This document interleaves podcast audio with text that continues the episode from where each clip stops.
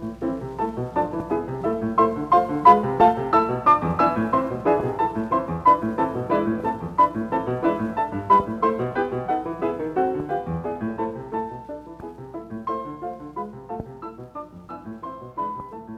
听众朋友们，大家好，欢迎大家收听《飞马飞牛 Famous Unknown》，一个由我和朋友们共同创办的播客。我是北京师范大学历史学院的曲炳瑞，一个爱讲故事的非典型青年史学工作者。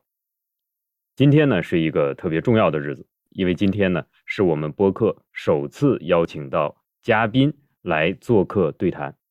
非常荣幸的是，我们今天请来的好朋友就是在国家图书馆工作的郑小优老师。那么，请小优老师和大家打个招呼。呃，各位敏锐老师的听众，大家好！我不知道，居然是第一次邀请嘉宾啊，于是感觉到更荣幸了。本来就很荣幸，现在就更荣幸。嗯，好，谢谢，谢谢小优老师。小游老师呢，是学有所成的青年史学家。更是不不敢不，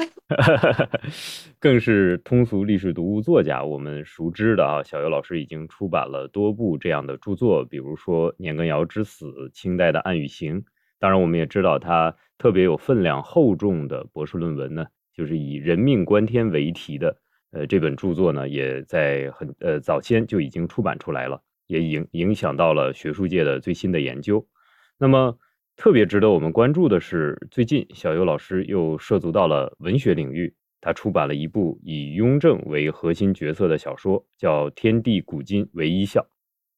那这本书呢，应该是目前呢，我看到是引起了学术界，包括像大大众读者的广泛的关注啊。这是我们呃很希望能够从小游老师这里多多了解，多多呃听他讲述的一个创作的呃著作。那么我们今天的另一位的搭档，呃，就是我的 公号和播客后面的呃幕后的 特别值得大家关注的一位朋友，那就是神秘人，非典型青年历史学研究生李二，请李二和大家打个招呼。呃，大家好，我是李二，呃，然后我们首先想向郑老师表示一下歉意，因为刚才在开始之前，郑老师就向我们提问说这个公众号规模的问题。根据我目前的测算呢，就我们这一期的这个浏览量啊，大概在二百人左右吧。我我估计一下啊，但是呢，出现这种情况的主要原因就是，当然某些程度上跟我有原因，但主要原因还是曲老师的影响力太差。总结就是 丢人不属于郑老师，丢人不属于您啊！这这主要是曲老师的毛病，我也不承认是我的毛病。好好好，好，没有没有，我我会帮你们大力转发的。万一我的那个影响力可以扩大到，比如说二百五十人或者二百多少人？好好好好，二正负二百五十哈，加一下。好，好，谢谢谢谢郑老师。呃，还有负二百五。好，我和我可以写写回忆录。如果你们火了的话，我写回忆录，就说我当年参加过一个草创时期的，就是这个呃这个呃，就有点像比如朱元璋或者刘邦创业初期的那那那那那些，就对对对，什么徐达这样的人物，对对对对，那我就很厉害了，对对对，就值得重点书写。你要是你们都已经是那什么千万粉丝的，我就去参加一次，那没什么可写，没什么可说。是是是是是啊，这原始股，原始股非常的好啊，对对对对。好，那其实呃，我们也能看得出来哈，朋友们也能听得出来，我和小姚老师是老朋友了啊，我们就不多做寒暄了，直切主题。呃，我现在其实呢是想带各位读者朋友们呢问小游老师一个问题，就是听说啊，《天地古今唯一笑》这本书是你在高中的时候就已经开始创作了，啊，能不能介绍一下是什么情况？为什么考虑在高中的时候来写一部文学作品呢？呃，其其实不是不是高中的时候写的哈，就是高中的时候开始关注这个雍正这个话题。为什么呢？可能你们你们咱俩应该是同一级的是吧？就是那个大学是同一级的吧？那高中肯定也是同一级的。但你们你们没有那种感觉，就是我当时在北京的时候赶上了非典，高中的时候，哦，就跟就跟疫就跟这次的疫情一样，非典我们是整整休息了一个学期在家。现在那个，你要是在家待一个学期，会有什么网课呀？这些还是能把你的那个时间占掉的。但是我们那时候就是在家待着，就是在家待着，没有任何事儿干。那时候虽然有那个叫什么空中课堂，就是电视里边中央，嗯，就北京台还是什么，就是也会去给你上一些课。但是那个其实毫无意义，因为电视播它播一遍就播过去了，而且它的那个。他的那个讲课的那个难度是完全按照那个，就是比如说高中生里面最基础，就是基础最不好的那个那个最普通的那种高中的那个课课标去给你讲的。呃，我们老师，因为我我当时是那个师大二附中嘛，就你你也知道。就是其实还是一个呃比较好的学校，所以我们老师发的让你做的那些卷子，就是给你拿回家去做的。呃，你听那个什么空中课堂一点一点意义都没有，就那个太简单了。呃，我们要做的那个呢会难难很多，所以其实是靠你自学。但是自学呢，这就有个 就有个自觉性的问题。呃，一般这个上高中，我当时是高一高一下学期好像，呃，那个高考的压力也不大。然后那个那个那个学习的意识也没有那么强，所以你这个所谓的自学完全就是呃临时抱佛脚，就是老师也不会去检查你的那个卷子做没做，因为你你也没有什么上传的那些途径，就只有靠你呃一个月回到学校一次。然后你如果说比如说我家比较远，或者是我没有那种。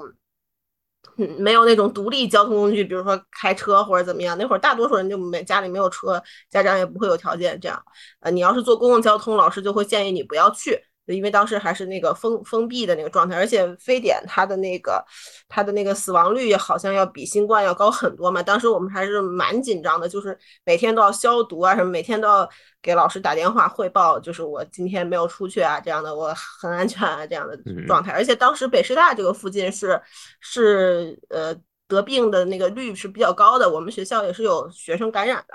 所以老师会觉得你你什么完不完成作业呀，交不交啊都无所谓，你先保证生命安全就行了啊。所以那一个学期我们基本上是就是在家随便，而且也不让你出去，最多到楼下什么跳跳绳啊、做做操啊之类的自己。然后父母我记得好像还是要上班的，就是大人是要上班的，呃，但是小孩就就自己在家待着。呃，所以我那那一个学期看了好多书，然后上了好多时间的网。那时候，呃，我我们家是有那个可以上网的，呃，但是反正条件也也跟跟现在没法比啊。其实就是看一些论坛啊，或者是什么在网上乱看一看。然后我就我因为从小对历史很感兴趣嘛，所以就那个学期上了好多那种历史的网站，呃，那种论坛，然后就开始讨论。其中我上了一个论坛，就是讨论那个清史的啊，特别是就是康雍乾这一段吧。然后有一些爱好者，包括可能也那种半专业的，就比如说在在读的学生啊，或者中学老师什么的，一起一起搞的一个论坛，还挺好玩的。呃，然后大家就发一些史料，或者一特别是一些图片。啊，那时候小孩儿都没看过那个中学历史教科书上也不可能有那么多那个历史人物的那些图片啊，还有一些就现在看起来也都是比较基础的资料，就什么《清史录》啊，什么这个《清史稿》啊，或者这这一类传记类的这些史料。但是对于一个中学生来说，就觉得已经非常有意思了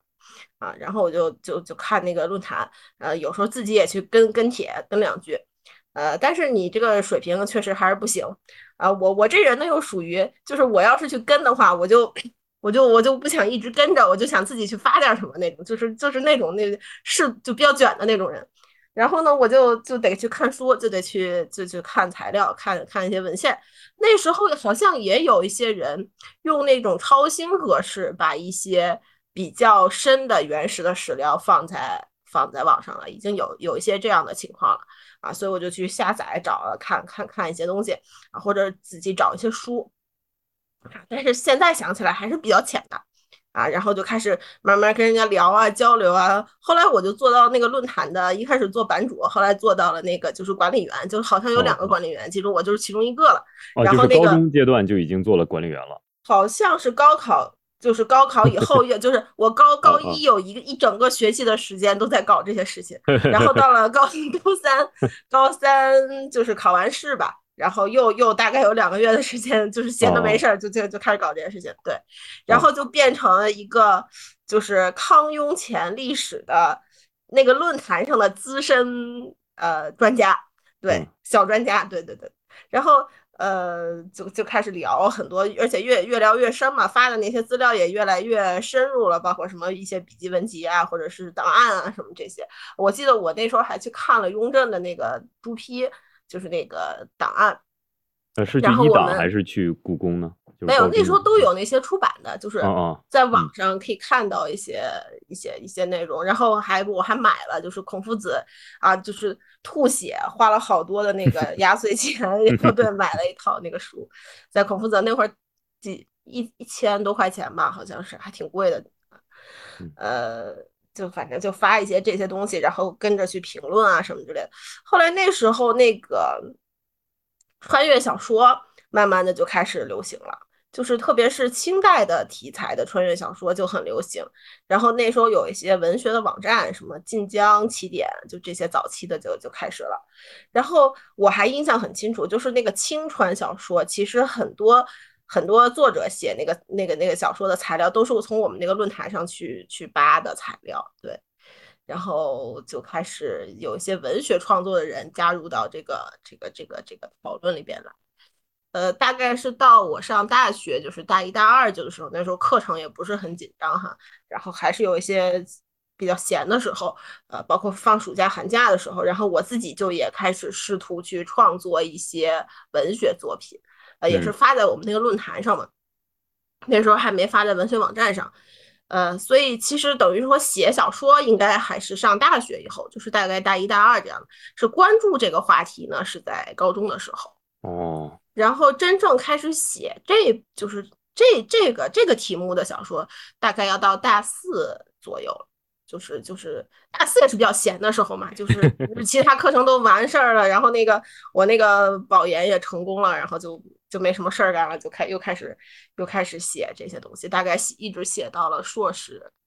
二年级吧，差不多写了两三年的时间。啊，当然中间也也有那个间断的，就比如说学学业比较忙的时候啊，或者要写论文啊，或者什么的时候，也会就比如说间断几个月啊这样。但是大概陆陆续续就是写到硕士二年级什么这样。嗯，那个郑老师啊，是这样，您刚才提到早期的创作很多是在网络论坛上创作的，嗯、然后呢，我不知道曲老师什么样，因为我接触网络也挺早，然后从小是看到那个荒蛮状态起来的人，所以您、嗯、当然您文笔很好。但是就在发的，而且您现在跟这个网络上网友互动的也很热情。嗯，我比较感兴趣的总是那些不太好的问题，就是当然可能获得很多好评，但是早期那个网络环境，我想大家也都知道，有没有遇到过那种比较激烈的恶评，或者说有的有的情况？对，有的。对，怎么处理的呢？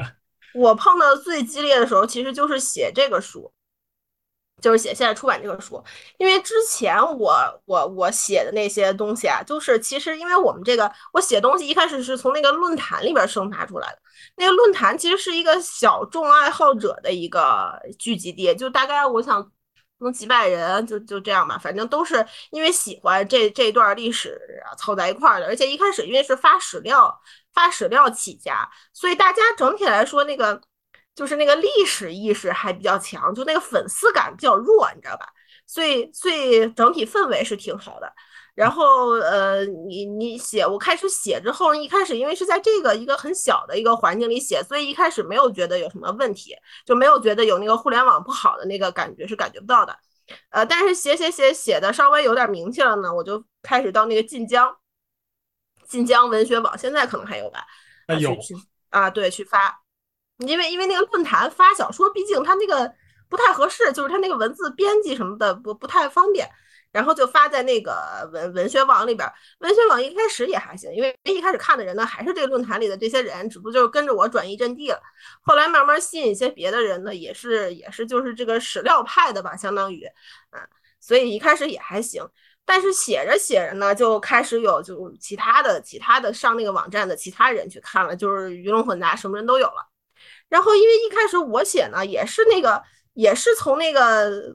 嗯，就是有点那个，比如说喜喜欢一个，就是比如我我我是比较喜欢雍正这个角色的这个人人物的历史上，因为是搜集他的材料嘛，就看多了自然有点好感。然后比如说我就会一开始把他写的比较好，或者写写他们这波人写的比较好。但是写着写，因为我你想我从我从上高三。一直到中间到到上硕士，就这个阶段，我自己的那个通过专业的学习，然后或者怎么样，我自己对那个历史的感觉，就是对史料的感觉，对清史的感觉，也是会有很大变化的。就从一个外行爱好者变成一个专业的半专业的一个一个人了嘛。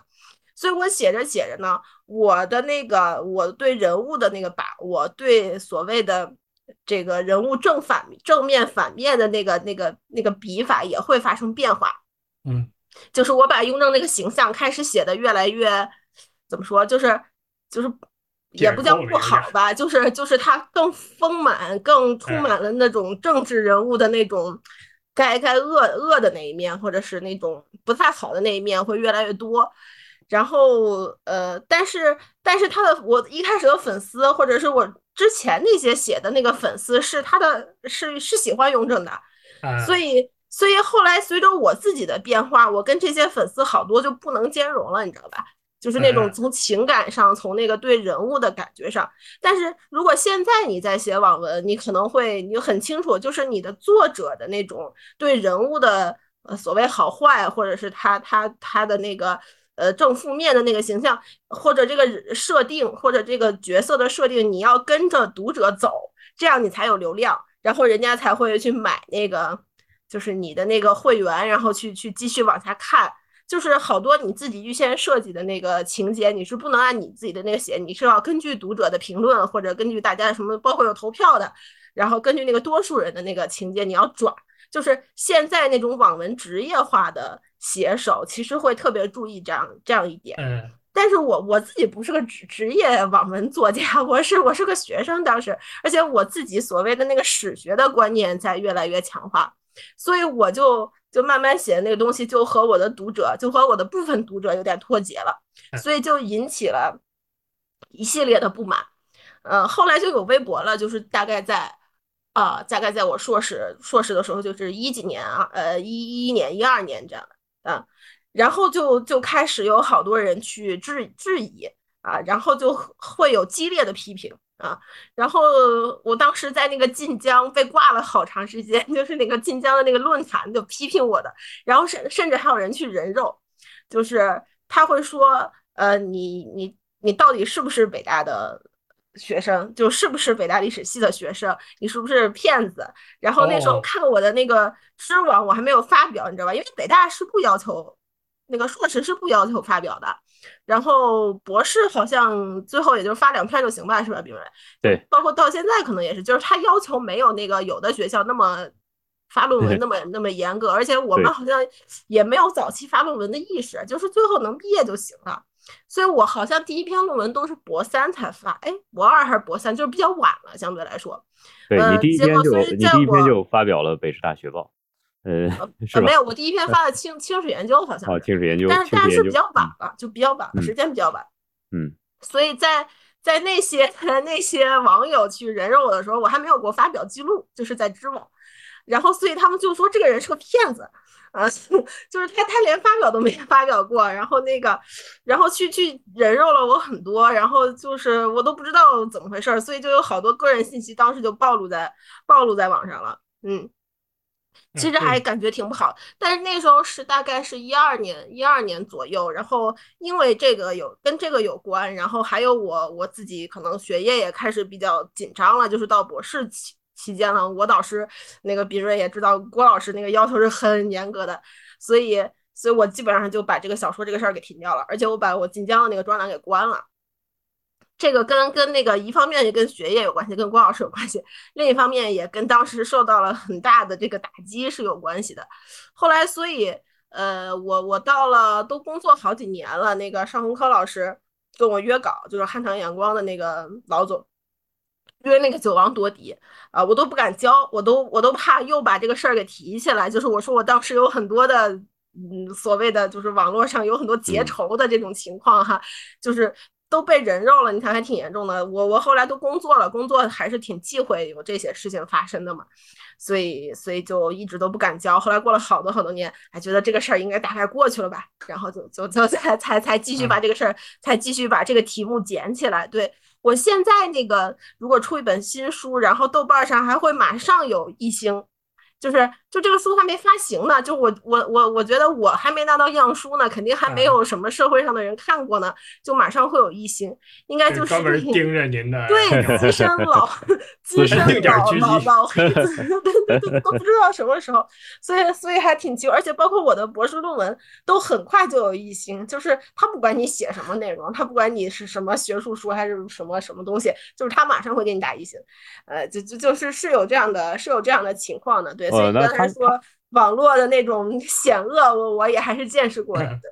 那他们也是你的忠实粉丝啊，从一二年一直追踪你，追踪到了十几年之后。对，所以所以有的人说说这个没关系，说那个就是有黑才算红。对，就是如果只有人夸你，这不算红。对对对，然后就是有黑才算红。嗯，哦，这是说经过了这个常识的与他们斗智斗勇的活动呢，你也磨砺了自己的很多 见识和想法啊。对，磨砺了心理状态，就是被骂也没关系。嗯，啊，这是成长的必经之路。反正早晚会过去的，就骂一阵儿嘛。网上的那种就是骂一阵儿。呃，正好刚才你提到了，就是在你撰述这本书的过程中，你对于雍正的态度和雍正的考虑也会有发生变化。对，呃，那其实我特别好奇的一个问题啊，因为你首先是一个历史学者，然后在这个过程中你变成了一个作家，那么当你对你的做呃研究的对象，呃，或者说你撰述的这个对象，你对他先预设了有那么一种亲切感，比如雍正哈。有了一种亲切感之后，它会不会影响到你的学术研究？会不会影响到你如实的、呃恰当的、妥帖的把握材料的能力呢？嗯，我觉得早期的话可能会，就是比如说我们读本科的这个阶段，我觉得会的。呃，但是后面就是当你真的进入那个历史学的呃这个这个门，就是这个门径之后呢，你会有意识的去控制自己。去更多的反思，呃，我对这个人物或者他做的一些事情会怎怎么怎么怎么来去评价，或者这个材料会怎么去用，就是就是你会用那个专业的那个眼光，刻意去板你这个你你你这个想，就是说过于好的或者过于坏的这个想法。而且我我主要是我最后的博士期间的研究跟他也没什么关系，就是 我我不是做法法史的嘛，包括我发的其他的论文，呃，有什么有什么呃什么奇奇人出，就是那个八旗什么出奇法，就是这些就制度史方面的东西比较多，跟跟那个人物或者是政治史，特别是这一段政治史关系不大。所以等于我再把这个题目捡回来的时候，中间已经隔了好好多年了，隔了有五六年了吧。而且那个我就变成一个完全的，就是已经博士毕业了，就是已经完全有过经过个人整合的这种做一个研究的这样的一个经经验了。所以再去看的话呢，就基本上不会受早期那个什么好恶啊，就这些的影响，就不太会受这个影响。我不太能想，如果我还一直做跟他有关的这个题目，就是比如说做一直做政治史的题目的话，会会会怎么样？但是主要是我个人经历，就是我中间截断过一段，就是有那么四五年的时间，我完全从政治史变成制度史了。呃，然后而且做制度史的话，就会。就会整个人就变得很理性，就是就是很条理化，很很很去找那些制度规律啊，或者是它的怎么怎么结构啊，就这些东西，就跟那个人情世故那个东西就就就分离的比较清晰了啊，所以就不太会受这个影响。对，嗯，呃，其实读了你这本书呢，有很多地方呢，呃，我是非常佩服的哈，但是也有一些地方呢，呃，我会觉得。跟我们过去的一些印象不太一样，比如说呢，我读到你写作，呃，雍正皇帝的即位呢是隆科多在康熙呃临终之前有假传圣旨的 这种可能的 形象，对吧？那这个好像。呃，过去我们理解呢，它其实是存在在民间的传说之中，说所谓的四阿哥和十四阿哥，而且他兄弟两个名字的发音还都是一样的，对吧？嗯，然后还有差不多很接近。呃，对，还有这个传位诏书，诏书上说有有满文的，也有汉文的，说上面其实都很清楚的写了是四胤禛等等等等。但是，那你做的这个现在的这种写法，是一种基于什么样的考虑完成的？基于什么样的？呃，认识和判断要以这种形式来呈现出一部文学作品呢？哦，因为我这个就是现在的这个东西，呃，比我当年写成的时候要有大幅度的改动。就是我我那时候在写网文，写这个写这个天地古今微笑的时候，是写了六十万字，呃，而且没有前面那部分，就是只是从雍正继位呃开始，然后前面那十章是没有的。后来我这次呃准备出版的时候呢，我是去年改了一整年，我把那六十万字砍掉了一半儿，就是砍掉三十万字。啊，枝蔓的那些人物啊，细节都扔掉了，然后加上了前面十章，就大概有七八万字的样子吧，就是就是就是现在这个状态，呃，等于我现在这个这个书的主线呢，就是呃雍正上位加后边的年羹尧之死，其实就是我那两部非虚构作品，就是九王夺嫡和年羹尧之死的。小说版就是就是两个非虚构作品的虚构版，你就可以这样理解。嗯嗯。所以这个观点呢，就是就是情节是是是小说型的，是小是文学化的，但是观点呢，跟我那两个虚构呃非虚构作品基本上是保持一致的。所以我那个九王夺嫡的核心观点就是雍正不是呃。按按正常继位，就是康熙说你继位，他就继位了，也不是篡位，就是原本是选的十四阿哥，然后我把十四阿哥拉下来，我上了，这这两个都不是。我的那个核心观点呢，就是他是捡漏上位，就是在一个呃相当短的时间内出现了权力真空，就是康熙呃一度昏迷，一度精神状态就是模糊，嗯。这种情况下，但是他没有预先立一个太子，就是没有正式立太子，也没有留下一个文字文字性的东西，或者也没有当众做一个语语语言性的口头的表述，就是一个混沌的一个状态。然后他又突然就不行了，呃，就是就虽然没死，但是陷入一个昏迷的、不能清楚表达的这样的一个状态。呃，在这可能有那么两三天时间中呢，然后雍正利用就是胤禛。利用四阿哥，他利用跟隆科多的这个特殊的关系，然后就无诏继位，就是属于一个捡漏上位的这样一个状态。你说他篡位呢，也不是，因为他也没有说，呃，已经有一个预设的太子或者预设的储君，然后你把他给篡夺了，也不是这样的。你说他是正常继位，那正常继位的合法性是他爸说你你你可以当太子或者可以当继承人，那他又没有这样的一个说法。所以我说它是一个在一个权力真空状态下的一个捡漏，然后我这个小说基本上也是采取了这样的一个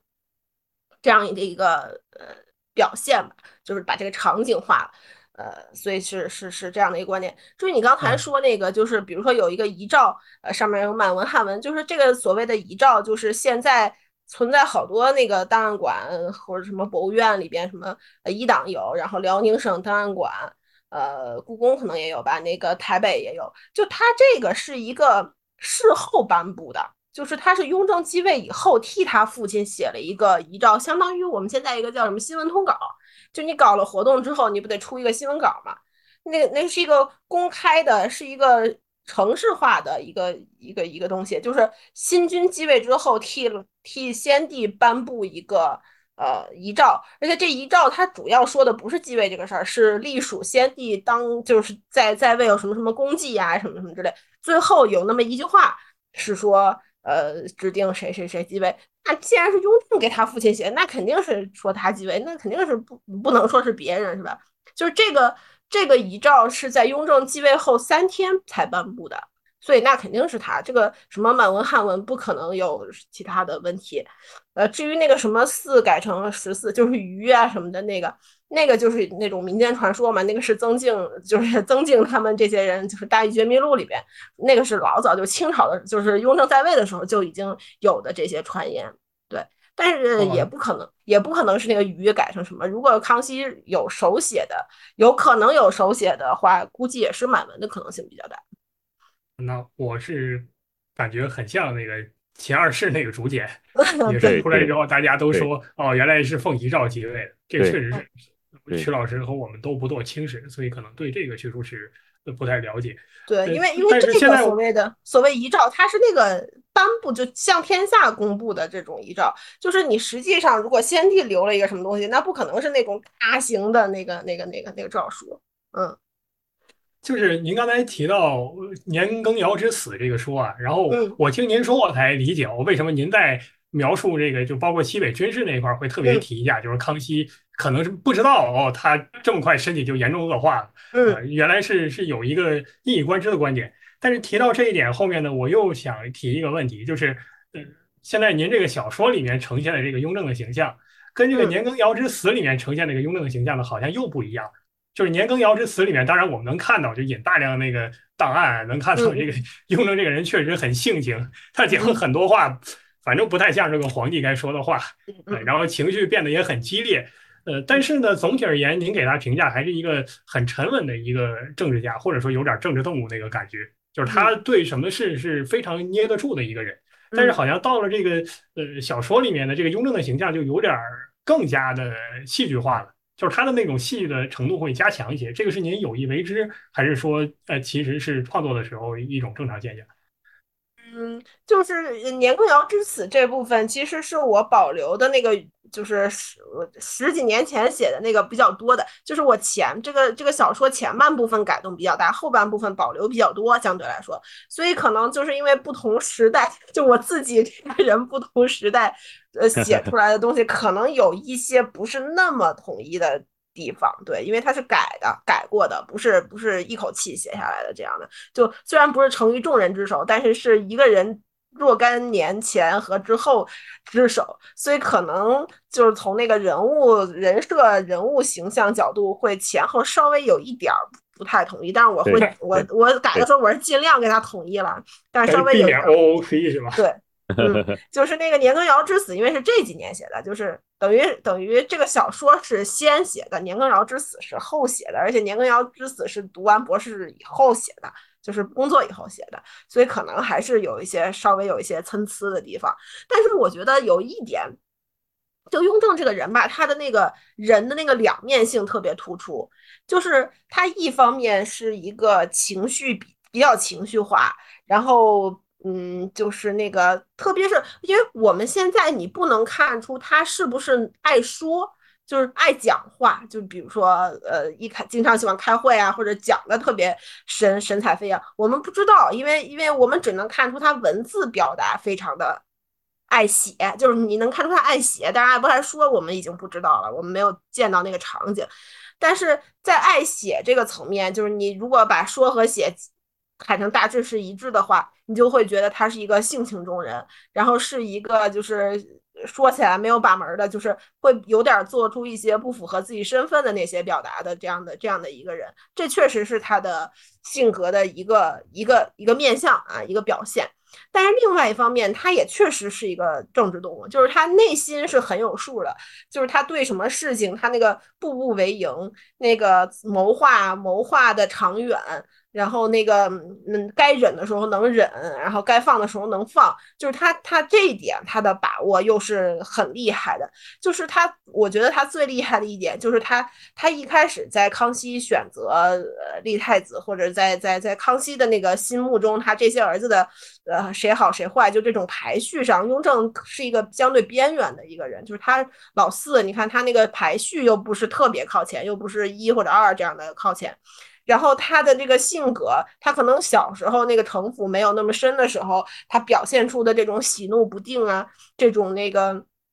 说话比较尖刻呀，或者是不太在乎别人的看法，呃，个人很高傲，就是性情很很张扬的这种这种特点就表现出来了。就是小的时候控，就是年轻的时候那个那个城府还是不够嘛。然后康熙这个人呢，是一个少年老成的人，就是他是个比较稳的人。所以他可能不太看得上这个老四的这样的这样的一面，他不太喜欢。所以在在雍正年轻的时候，他在康熙心目中的那个位置并不高，就是在他所有的儿子里边，他可能只能排到中等这样的一个水平。呃，康最典型的就是康熙第一次分封那个诸王的时候，在康熙三十几三十七年吧，当时雍正胤禛已经二十岁左右了。就是康熙特意就是大臣们建议他说，你把所有的儿子都封为亲王，就像明朝那样。然后康熙就说不行，说我我不能够把孩子封为亲王，说这个儿子也是有咸鱼之别的哈，就是你我要像祖宗一样，就是像太祖太宗那样，就是比较贤能的啊，我可以封为王啊，不太不太行的，就是有各各方面毛各各方面这个这个这个毛病的要降等封，就比如封为贝勒贝子，就是他们的那个比较相对低一点的那个宗室的爵位，呃，以后给他们留一个进步空间，就是这个意思。然后其中他说到这个。话的时候，他就举了个例子，他说，比如说，像四阿哥这个性情比较这个浮躁啊，像那个七阿哥，就是他他有一个儿子，就是腿腿腿脚不好，一个残残疾的，然后是人也不太聪明，大概说像七阿哥这样的比较愚笨，就举了他们俩这个例子，然后说像这样的人就不能封为王，所以你看他他是被当做一个反面典型。拿出来说，而且确实这这波封王的时候呢，老老二因为太子就不说，老大老三都封了王，就从四开始就变成贝勒了，所以确实是在他这儿是一个是一个节点，等于说你前面的都封成王了，后面的就是你从你开始就封成贝了，说明这个父亲对你的这个看法确实是有看法的，呃，确实是对你不大喜欢的，所以在他二十岁的时候，他在康熙心目中还是这样的一个这样的一个地位，就是。比较弱的、比较边缘的，甚至是有反面印象的。但是在后面的就是太子逐渐犯错误，然后其他儿子逐渐起来，想要把太子搞下去，然后他们自己争夺这个储位的这个过程当中，这个时间历时了二十多年。在这二十多年之后，这个四阿哥因为之前犯的之前呃第一次封王的时候，他感觉奇耻大辱嘛，很很难受，所以他在后面就不断磨砺自己的这个政治这政治的那方面的能力，然后他就毫无就没有犯过任何错误。就在每一次呃选择或者每一次站队、每一次的这个政治变动巨巨变的时候，他都没有犯过错。但是之前在康熙心目中地位比较高的，呃，康熙比较喜欢的那些儿子，呃，都犯了很大错误，然后纷纷落马，就是一波一次政治事件落下去一两个，一次政治事件落下去一两个。在这种情况下，这个四阿哥他的那个在康熙心目中那个排序就稳步上升。一直到最后，我们说他继位，不管是就是正常的还是不正常的，但是不管怎么样，他在呃康熙去世那一两年当中，他已经是排在康熙那个呃所有儿子里边，比如前三名或者前两名这样的。就是他他他继位可能不是康熙确定的，但是起码是大家认为比较有可能的，要不然他也坐不住。就是起码是重要候选人之一啊。所以就是能从一个他父亲甚至不太喜欢的儿子变成呃储位的重要候选人之一，那么两三个人当中的一个，就是你可见他在这二十多年中，他对自己的这种慢慢的这种磨砺，另外他的这个在政治选择上的这个正确，这个把握的正确，就是这个人就慢慢变成一个政治动物，就是所以这两方面他都都。都有，就是自己很性情啊，就特别爱说，特别爱表达，表达起来就是没有什么界限，就可能不符合身份，这种情况也是有的啊。另外是一个政治动物，就是呃又忍又狠啊，又 又又冷酷，这方面也是有的，就是在一个人身上是是一个结合的比较比较好的这样的一个状态。就我我写小说的时候，我就想把他这。就这两方面都写出来，就是既性格上既有那种戏剧化的，既有那种表就是表现欲，有点像演员这样的这样的感觉。另外一方面又有那个深沉的、冷酷的，可以在正确的时候发出致命一击的这样的一个政治动物，我都想把它表现出来。这个就挺难的，其实，嗯。就是非常符合荀子的一个审美观念的一个人，画性奇伟。对对对对对，其实我觉得这个雍正，我我我我在呃还不是很懂事儿的那个年代，就就被他有点吸引。就是我觉得他确实还是一个挺有魅力的，就是不管这个人品性怎么样啊，但是他的那个人格上是有一点点是有魅力的。对，嗯嗯，他总给人感觉好像比他的儿子要好玩一些。对对对，而且而且我觉得他是比较自信的。就是他对自己的能力，对自己的，当然他也可以自信，因为他从这么多皇子的竞争当中就脱颖而出，最后成功了。他他应该是自信的，对吧？就是他对自己的能力，对自己的选择是很自信的一个人。就乾隆是很不自信的，嗯，乾隆，你看他标榜什么写诗啊，什么就写的不好，还瞎写，就这种是一个很不自信的表现，我觉得。呃，这个郑老师其实，呃，刚才你提到的这些啊，我们讲，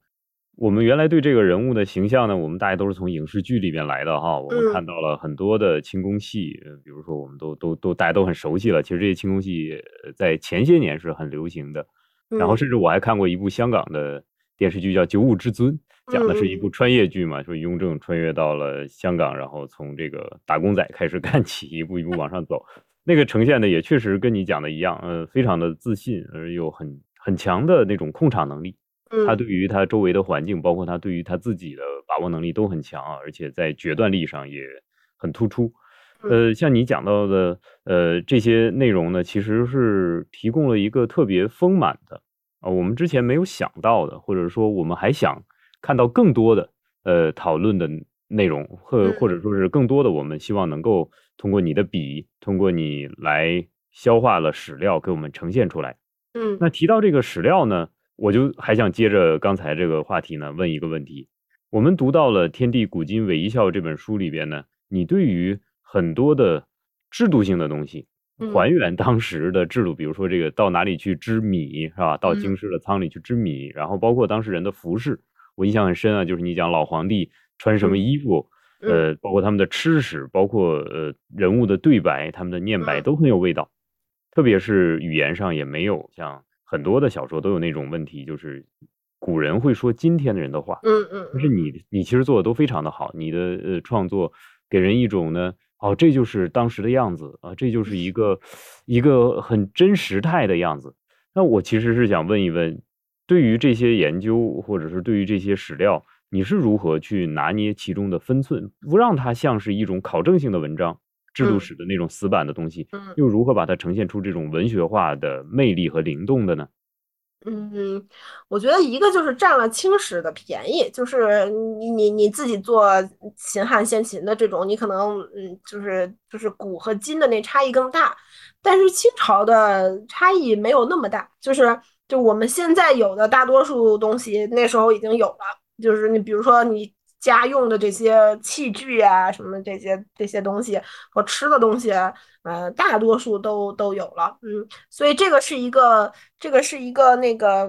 占便宜的地方。就你比如说我，我觉得你让你去写一个先秦秦汉的小说，你你你要是想呃比较接近当时的那个生活状况，我估计写出来，现代读者就觉得这个这个。差距可能太大了，就是看起来的那个阅读阅读的难度就太大了。包括说说话，他们当事人说话，你要写一个秦朝汉朝人说话，那你要你要是写成什么大秦帝国那样，我觉得当然也也行吧。就是，但是那个对对你们专业的人来或说，你会觉得这样要求有点过低，是吧？你要想，我觉得写的挺好，写的挺不错的。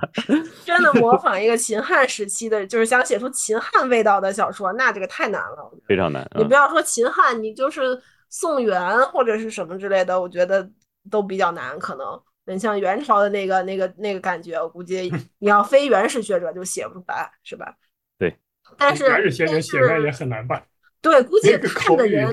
看看的人门槛也很高，你都不知道他在说什么，是吧？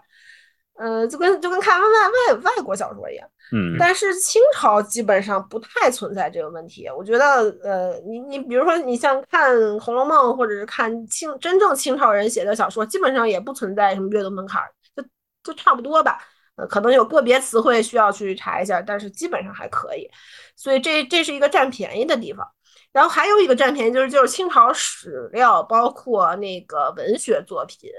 呃，就是生活化的这些作品就很多，就是你大概去看两种、看几种，你就知道它的呃表达方式是什么样，或者是那个生活场景是什么样，就不像再往前的时代，它只有那种叙述性的，很少有场景性的，对吧？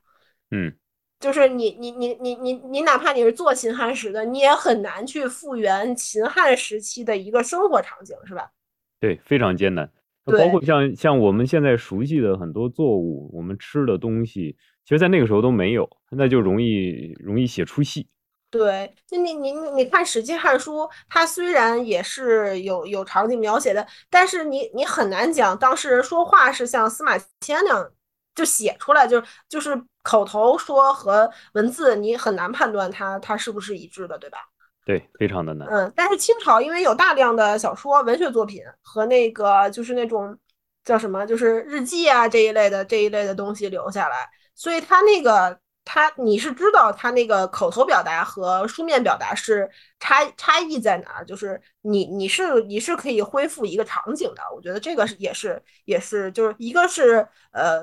生活方式已经和现在比较接近了，还有一个就是表现生活方式的史料和文学作品是比较多的，所以我们大概是能知道他是他是什么感觉的。嗯，这是这是两个很占便宜的地方。另外还有我我比较觉得有难度，就是我我个人觉得有难度，而且我觉得只有我们做制度史或者政治史的 学者能写出来的那个那个感觉呢，其实是一些就是那些制度方面的东西。对，就是因为我写的是一个朝局朝局的一个作品，我我当时比较。对对，像什么那些像雍正雍正皇帝，就是就是就是二月河他们写的这些作品，包括有一些影视影视化的这个清代的作品，包括明代的作品，我觉得不好的地方呢，都是他们比较擅长表现宫廷斗争或者政治斗争，呃，但是不擅长表现日常的。状态就是你，你这其实那个政治斗争的那个比例是很小的，宫廷斗争那个那个殊死搏斗的那个那个状态，其实是一个很很很非常态的一个状态。就人家正常的那个政治活动，其实还是都是一个常态化的，就是就是这样的。呃，另外呢，他们写到就是或者演到那个，比如说军事活动，比如说 嗯那个。制度改革，因为你像雍正王朝就大量涉及雍正那个什么改革这些，但是他写的完全不对，就是就是这个一个是很难写，就是你这种政治改革，包括一些财政的这些这些的改革，你你要用那种文学化的表达去去写出来，其实既枯燥又不好写。然后你非专业的人，你你甚至无法理解他这个财政改革的实质到底是什么，对吧？他那些名词啊什么的，什么什么叫摊丁入地，什么叫号献归公，你估计都不懂。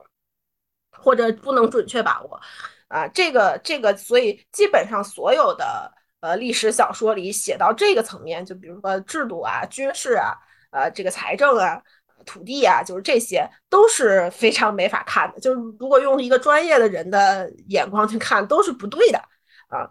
呃。他他们比较擅长写这个政治斗争、宫廷斗争，就是就是这几个皇子怎么怎么怎么怎么怎么夺位，这个可能会写的很好看，因为他那个戏剧化色彩本来也浓，而且这个古今的这些勾心斗角的事儿，其实大致也都差不多，就是人心是差不多的，呃，这个这个是我觉得我不一定能写过他们，或者也就是差不多的水平。但是写到这些制度方面、制度改革，或者是写到一些军事方面的这些，就是需要一个专业专业素养的地方，我觉得是我可能会比其他作家强的地方。呃，但是我在真动手写的时候，发现真的是不好写，特别难写。徐老师应该有共鸣是吧？呃，这个不瞒那个呃呃，这个小优老师讲。其实我们两个人也确实尝试过，说要不要进行小说的转述，但是我们稍微的动了一下笔，我们就觉得，呃，这东西非常的难，如何贴切的把我们知道的东西转化出来，变成一种能让所有人接受的文字，对对对，这个非常的难。对，首先一个就是写制度的时候。尽量要克制卖弄的欲望。对对，这个是特别重要的。你夸夸夸写了两千字，人家一眼都不想看。你那个都什么呀？是吧？你自己写完就跟论文一样。所以我我会采取一个什么方式？比如说我我刚才我刚看看了一下，就有几个例子。比如说我写那个摊丁入地的时候，这个是一个很复杂的事情，就是你要想说啊，他其实在张居正时期就已经存在了，然后雍正并不是这个这个制度的发明者，他只是一个接续者，然后另外他跟康熙时期的那个什么呃资生人丁永不加赋又有什么样的关系？另外，其实政治制度也不是统治者拍脑袋就决策的，而是社会上已经有大量的这样的现象。呃，大家发现跟现现行的制度有一些矛盾，然后解决不了，然后通过一些比较愿意干事儿的地方官去往上反映，然后最后皇帝呃考虑到各种利益矛盾啊，最后因为他是一个强权者，他是一个很厉害的人，他又想把事情干好，最后他下了这个决断，就是他是一个社会就是自下而上的，然后又跟这个统治者本身的素质有一定关系的，就是你想把这个逻辑给。普通读者讲清楚，那真是太难了，就是真的太考验人了。后来，后来我我怎么怎么怎么做呢？就是我就我就想写一个会议场景，就是他当然确实历史上也是一个最后通过一个会议讨论，就是就是决策这个事儿要不要做，呃，绝不是雍正自己一拍脑袋说我就要做了，你们就给我这么干，那肯定不是这样。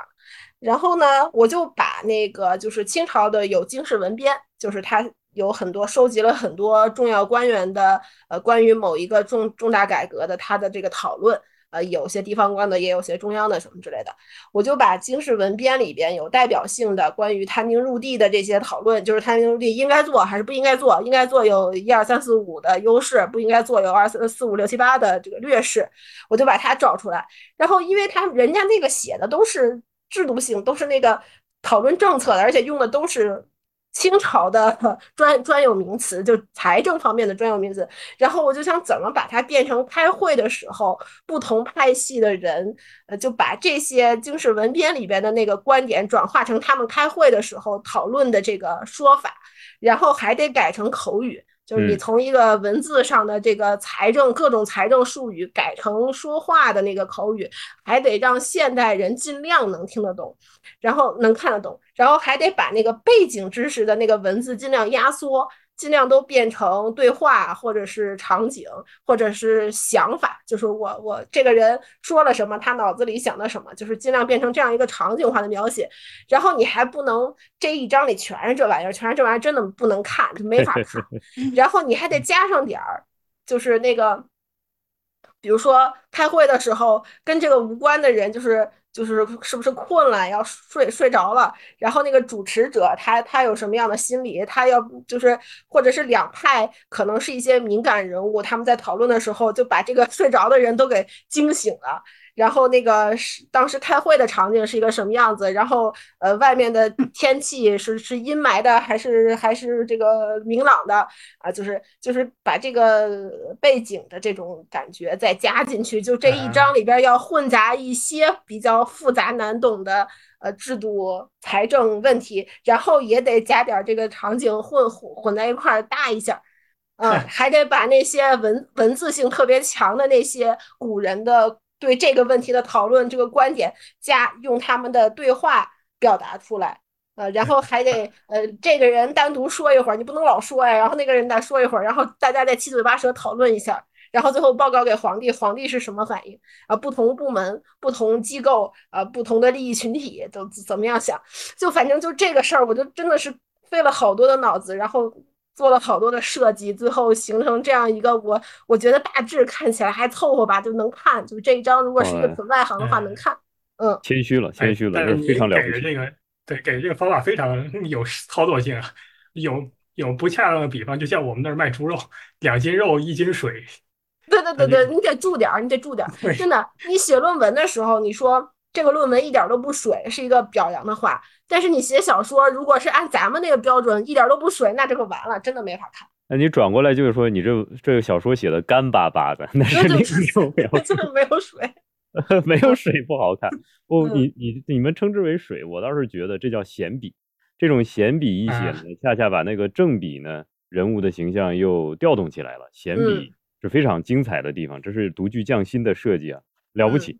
非常了不起，是吧？我觉得这这方面其实我们是可以交流的起来的，因为你们、你们、你们、你们那个更难，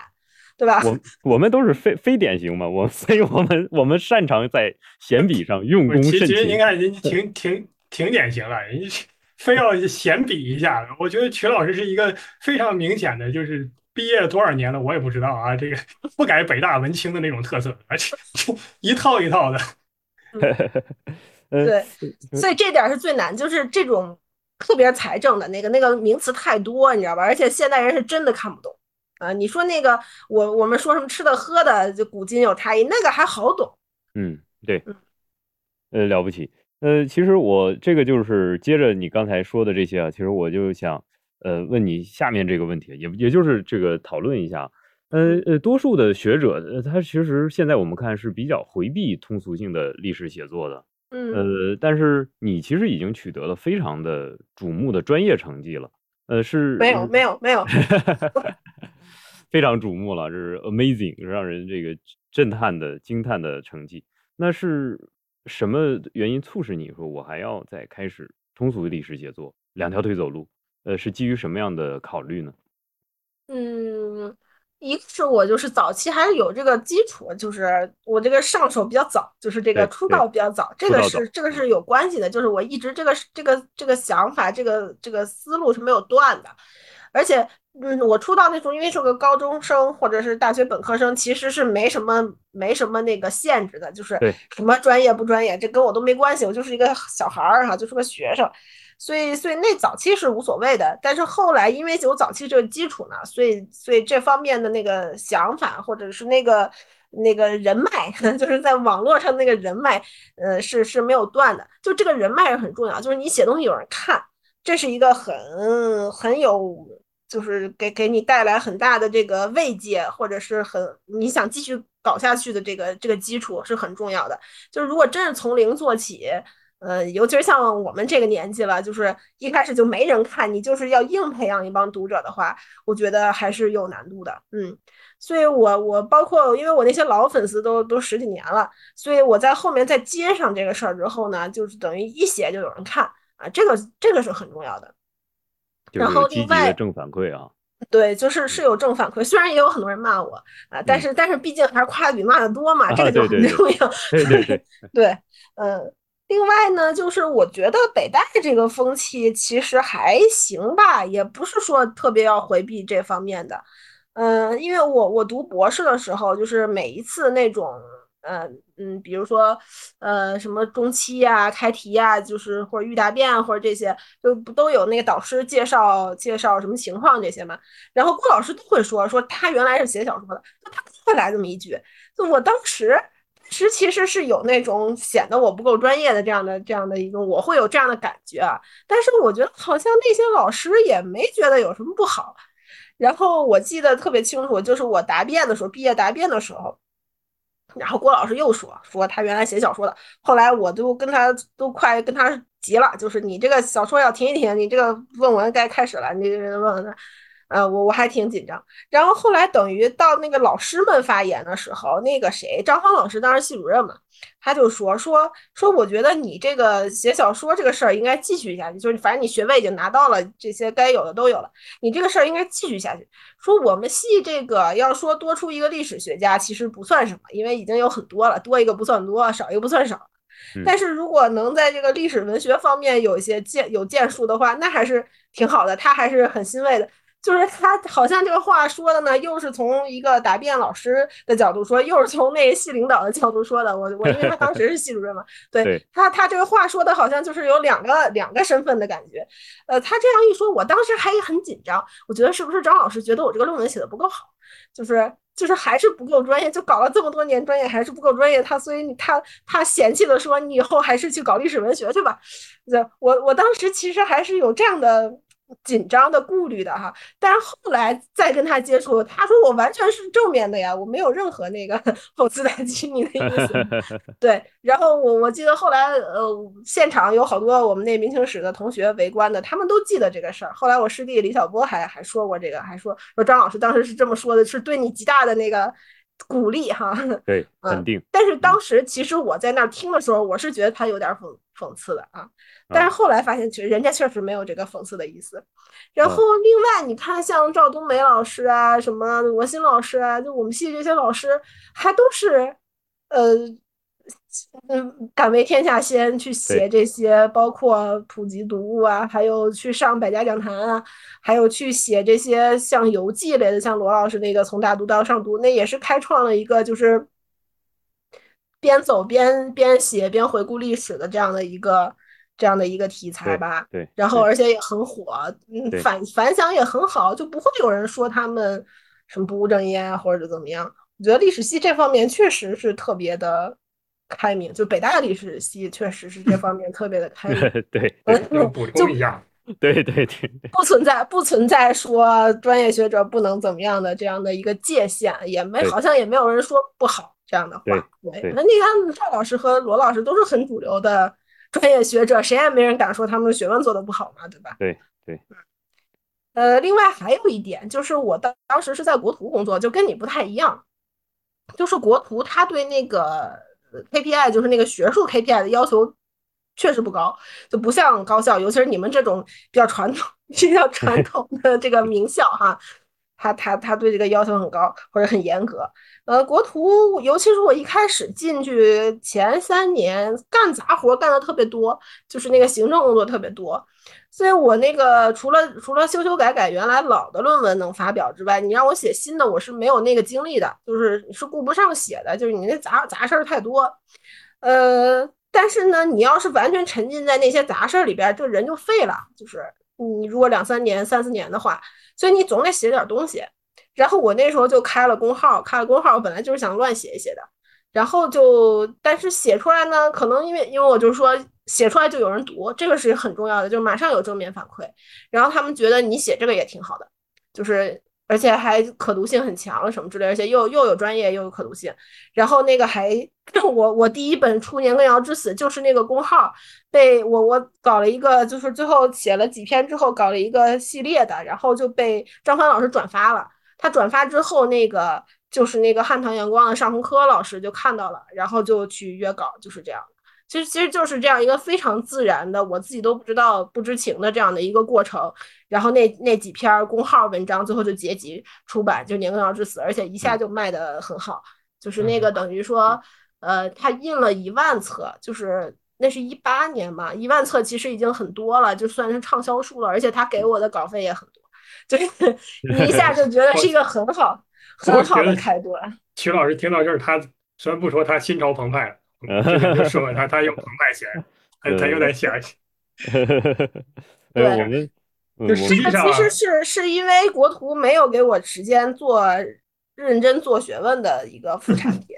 我要像你这样，我都写不了，因为我那个时间都得去古道写论文、发表、投 C 刊什么之类的。我我是当时没有这个时间，我只能写一些简笔，就只能写一些散 碎的，而且是我原来有一点基础的这些这些东西的闲笔。然后没想到闲笔凑出来之后，马上就有有好的反馈，这就特别重要。如果我当时写了也就写了，就做工号就扔在那儿了，那估计也不会坚持，因为后面那个 工作时间长了之后，有新来的人，你那些杂活可以给新来的人，你自己还是会回到原来的那个学术的那个路径当中去。就如果如果这个工号就这样就这样拉倒了，没有没有反馈的话，但是他因为有了正面反馈，所以就在合合适的时间有了好的结果之后，你就会沿着这条路继续走下去了。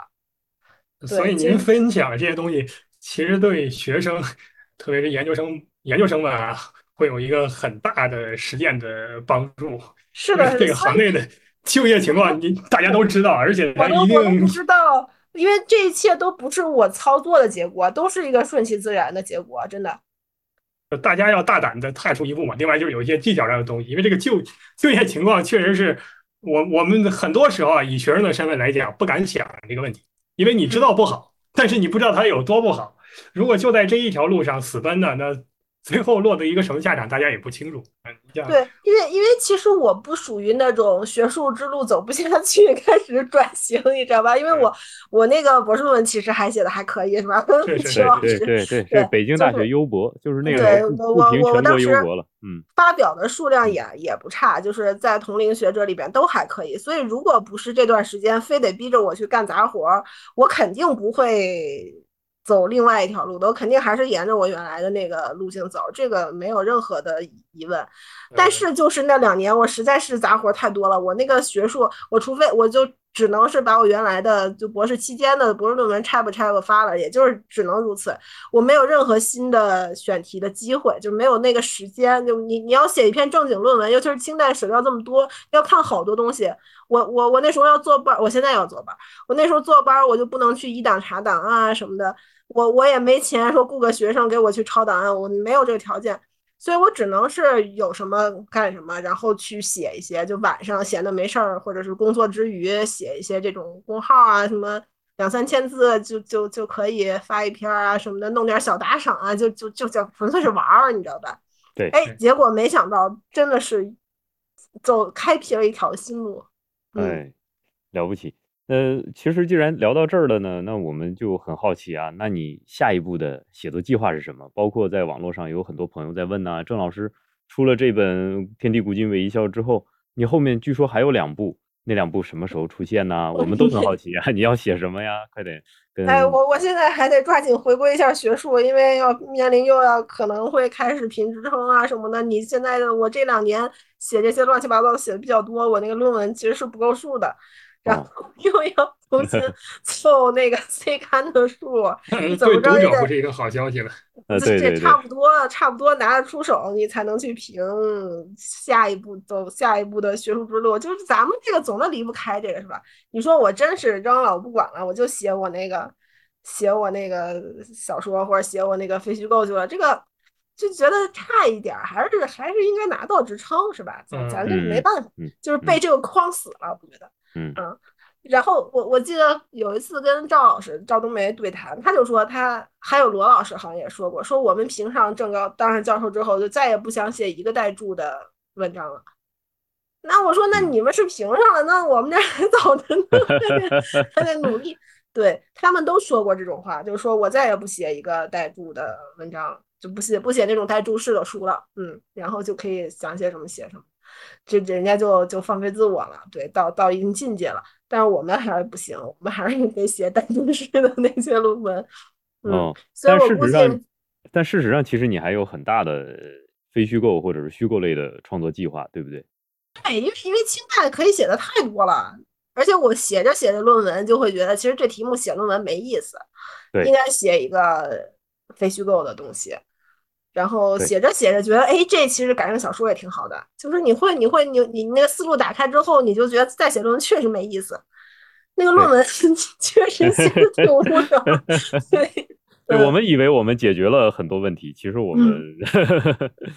而且就是没人看呀。呃，对。你你说你那个在知网上一放，有几个下载的呀？有几个转引的？很少的，其实。对对对吧？然后你你你你你写一个。写一个小说，或者写一个非虚构的书，或者写个什么，包括什么小段子之类的，那那肯定比那个要多，就是不是一个数量级的了。对对，甚至其实我们也能看到，像历史学的未来的发展方向，我我们个人感觉，我们认为似乎是普及类的，或者说是轻学术类的这样的创作，可能对。呃，读者来说会更友好一些，包括对我们创作者来说也会更友好一些。嗯，而且我觉得现在的读者吧，他就整体水平还是高了。就是你那个，你那种特别普及，就是就像我们原来说的那些所谓的普及读，就是我们专业学者看不上的那些普及读，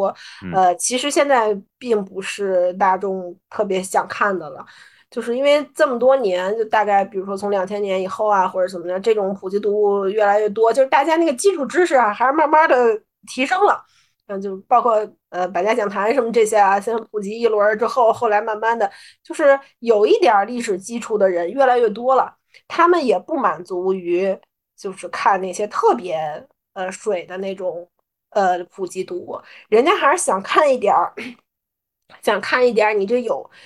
就是有有知识背景的这些人写的这些东西，就稍微带点就轻学术性的这种，这种其实现在是从市场的角度来说是更好的，而且从出版社或者是出版公司他们选择呃作者的这个角度来看，我我看目前他们也是更喜欢呃专业有专业背景的历史学者来写这个普及读物，而不是找一些就是比如说。就是原来一直写这些东西的人啊，他可能可能还是更倾向于，更倾向于，比如说我们这样的人吧。对对对对，就是起码你当然，当然得愿意写啊，得对愿意写。对，就是说你你会为你写出来的东西负责，有相当的史料背景，还有研究的思路在里边，对吧？对，而且人家那个读者一看你是有这个呃学术职务的，或者是有这个学历背景的，他还是那个可信度觉得更强一点儿。尤其是比如说给这个中学生，就是父母给孩子、给中学生、高中生买的话，你这个嗯乱写的，人家觉得你这个还不负责任，对吧？有些小孩儿就带偏了什么之类的。但是如果就是你你是一个什么比较好的学校的历史学博士啊，什么什么之类的，他会觉得这个背书的那个感觉更强一点儿。嗯，呃，那么呃，我们还想问一下问题啊，就是你看你已经创作了这么多的书，然后也有很多这个学术上的交流啊，那我其实是感兴趣的，对你影响比较大的人或者是书，你读过的，你接触到的，那是什么呢？能不能分嗯享一下？嗯的话，我觉得小说对我影响比较大的其实是高阳，不知道你们关注不关注？因为啊，他写清代的嗯写清代的嗯小说的是题比较多，就是是一个台湾的作家。哎，我是从小也不是从小了，大概初中什么以后开始看他的小说，我就特别喜欢。就是我是有点模仿他的那种感觉，就是他是那种场景性、真实性特别强，但是他的一个特点就是他是他是世家子弟。而且人家时时间离得近嘛，他他他是那个民那那二十年代出生的，然后他他祖吧，好像嗯。是呃，可能是叔祖还是曾叔祖吧，是就是晚清呃，就是同同光年间在军机处时间最长的一个大臣，就是许嗯家文和许氏，对，所以他家里边肯定会跟他讲很多这个这些故事，就是就是你咱们家自己的人当时在官场上怎么混的呀，跟什么恭亲王、醇亲王，就是跟这些真正顶级的大佬怎么交交流的呀？他在看一些史料，他的那种感觉，就是人家是家学的那种感觉就特别强，所以他写的晚清的题材的小说就是真的特别好，我我特喜欢，就是《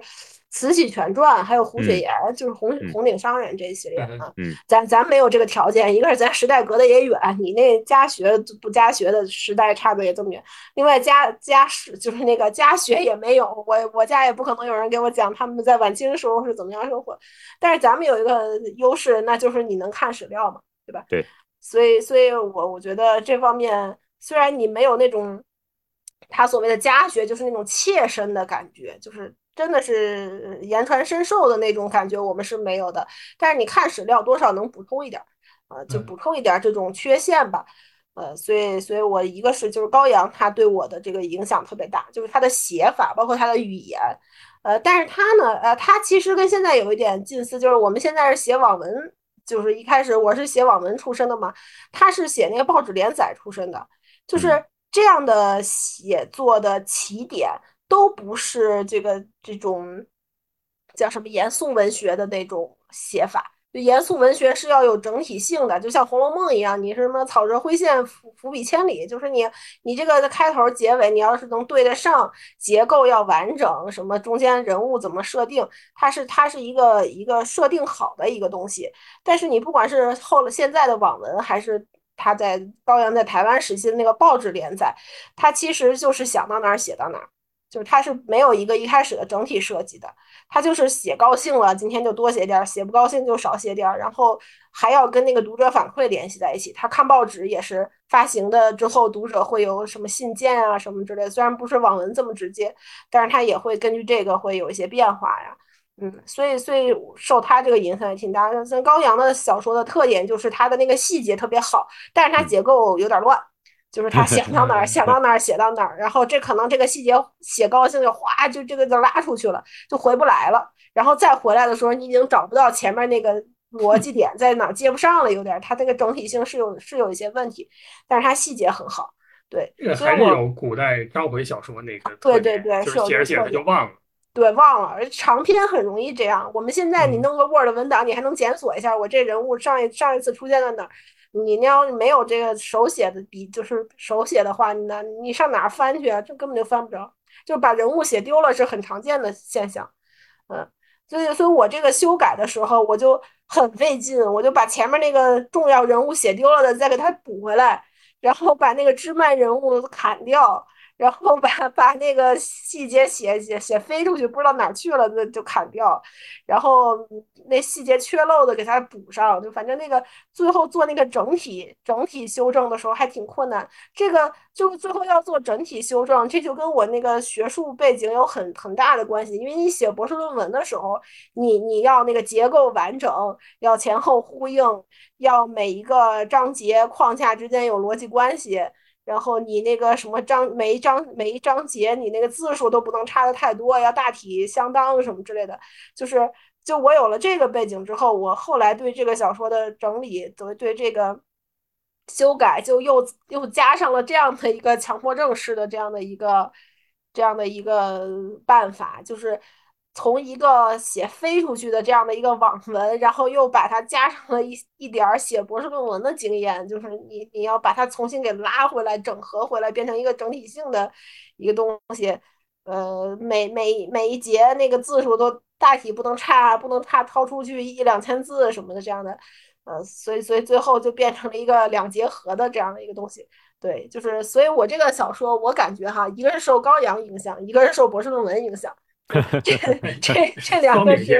对综综合性的，嗯，综合性的。呃，另外说人的话，呃，就是，嗯，那我觉得可能我几个老师，就是北大历史系的几个老师，可能对我影响是挺大的。其实我想是这样，就是我们到现在一个多小时了，我们可以讲一点稍微激烈一点的问题，因为曲老师是个好人。曲老师对谁都很好，我们我们都是好人。对，所以 他不不，我我从来不以此自命，对吧？我不以此自命呢，我也不希望别人以此要求我。像我说一些不太合适的话的时候呢，就比较方便。我特别愿意看一些那个血流成河的题目。哎呦，所以我我我没事，你也放心，对吧？这个反正最后剪辑，曲老师也不剪的，都是我剪的，我自己给他剪掉就行了。我是因为我们都知道啊，这个。呃，尤其您更清楚，这个朝代粉或者人物粉呢，在这个目前这个史学爱，就是民间的史学爱好者这儿是非常常见的，而其中尤其以明粉和清粉的战斗力最强，这个是远超于其他朝代的。我自己是有深切经历，就是我呃本科的时候打工做家教啊，那个时候教了一个明粉的孩子，一个清粉的孩子，两。次之前我从来不认识，我不知道这个世界上是有这种情况的，所以我接触到之后呢，这个。未来我们肯定是要发文章专门写这个趣事的，给我留下极其之深刻的印象。但是我们在文学院也听到那种就是文学院自己的段子，北师大文学院说那个小男孩谈一个女孩子，然后呢两个人一块儿去那个故宫，去故宫之后呢，那个女孩子就是一个粉丝嘛，她站在那个三大殿前面，她就不走了。然后那个男孩子就问说：“呃，宝贝儿干嘛呢？为什么不走啊？”然后那个女孩子就马上很严肃的制止他说：“你不要打扰我，我在跟这个朱棣神交。”啊，这个就是，所以说我们是很好奇，就是就是您刚才讲这个呃读者群这个问题，包括您自己是非常明确的发生一个变化，就是我在过去可能更多的是一种爱好，对这个别人物或者这个朝代有一些喜好，但是随着我看了大量资料，接触学术方法之后呢，观点会有一些的变化。但是您对目前这个读者群这个情况，包括这个现在这个呃社群的这个情况，您有什么自己的体悟？呃，因为我其实。这些年不是那么特别关注就粉丝群体了，因为可能接确实也接触不到，你知道吧？就是呃早年肯定是的，就是那个就是比如说在我写写这个小说的时候，就是在我硕士以前，因为是常年跟粉丝混迹在一块儿的嘛，那时候的粉丝吧，就是嗯我在那堆粉丝里已经算年纪比较小的了，就是其实那堆粉丝大概是八零后就。八五年前后，包括八零初，然后小一点的可能到八零末，就这样的。呃，我觉得还好，就不像现在这么分化的厉害。因为那时候其实它主要的网络的媒介是论坛，你知道吧？呃，或者是微博什么的。早期，嗯，就是那个论坛的话，其实还是一个小圈子的这种感觉。呃，互相影响的比较厉害，就是很难形成那种对立分化的，就不是那种完全公开的网络平台，它还是小圈子的感觉。呃，所以那种吵架是有的，辩论是有的，但是那种因为在一个相当于小圈子，就相当于熟人社会嘛，你很不太可能搞得特别激烈、特别对抗。如果真的出现有一两个和别人严重对抗的话，他可能就退出了。或者甚至说的特别难听的话，就被管理员给扫地出门了，就是是这样的。对，所以所以在那个时代，就是在两千，就是在我读本科和硕士的这个时代，就是一零年前后这样的情况不是特别激烈。呃，但是到后来就是有了微博或者是什么这些之后，就情况就不一样了。呃，我就我刚才也说，就是我自己都出现了这种被被人肉，然后被激烈批评，被被他们组团儿被组团儿批评，然后然后被被迫关停自己的专栏的这种情况。但是在在这之后，在这之后有那么几年的时间，我就嗯很少接触网络的历史圈了。就是我，我可我在还在网上发一些东西啊，那那那基本上就是想发什么发什么，就是跟这个历史的这个圈子是脱脱离了，就不太关注了。呃，但是据说后面就更加也就就是这种所谓的什么粉这个粉那个粉的就更加对立的激烈了哈。呃，但是但是我现在虽然我又写大量的普及读物，我的读者里边肯定也有各种粉。但是好像我本身和他们的接触就比较少了，就是而且我也不会去在公共平台上引引领或者怎么样这些话题，最多就是转一转，那但是我也不发表什么意见，也转了也就转了，呃，很少去挑起 挑起这些话题。呃，另外我个人虽然是研究清史的，就是清清史是很容易被明明粉打击的，是吧？呃，但是因为我个人的那种。对大清的热爱是没有的，就是，而且我我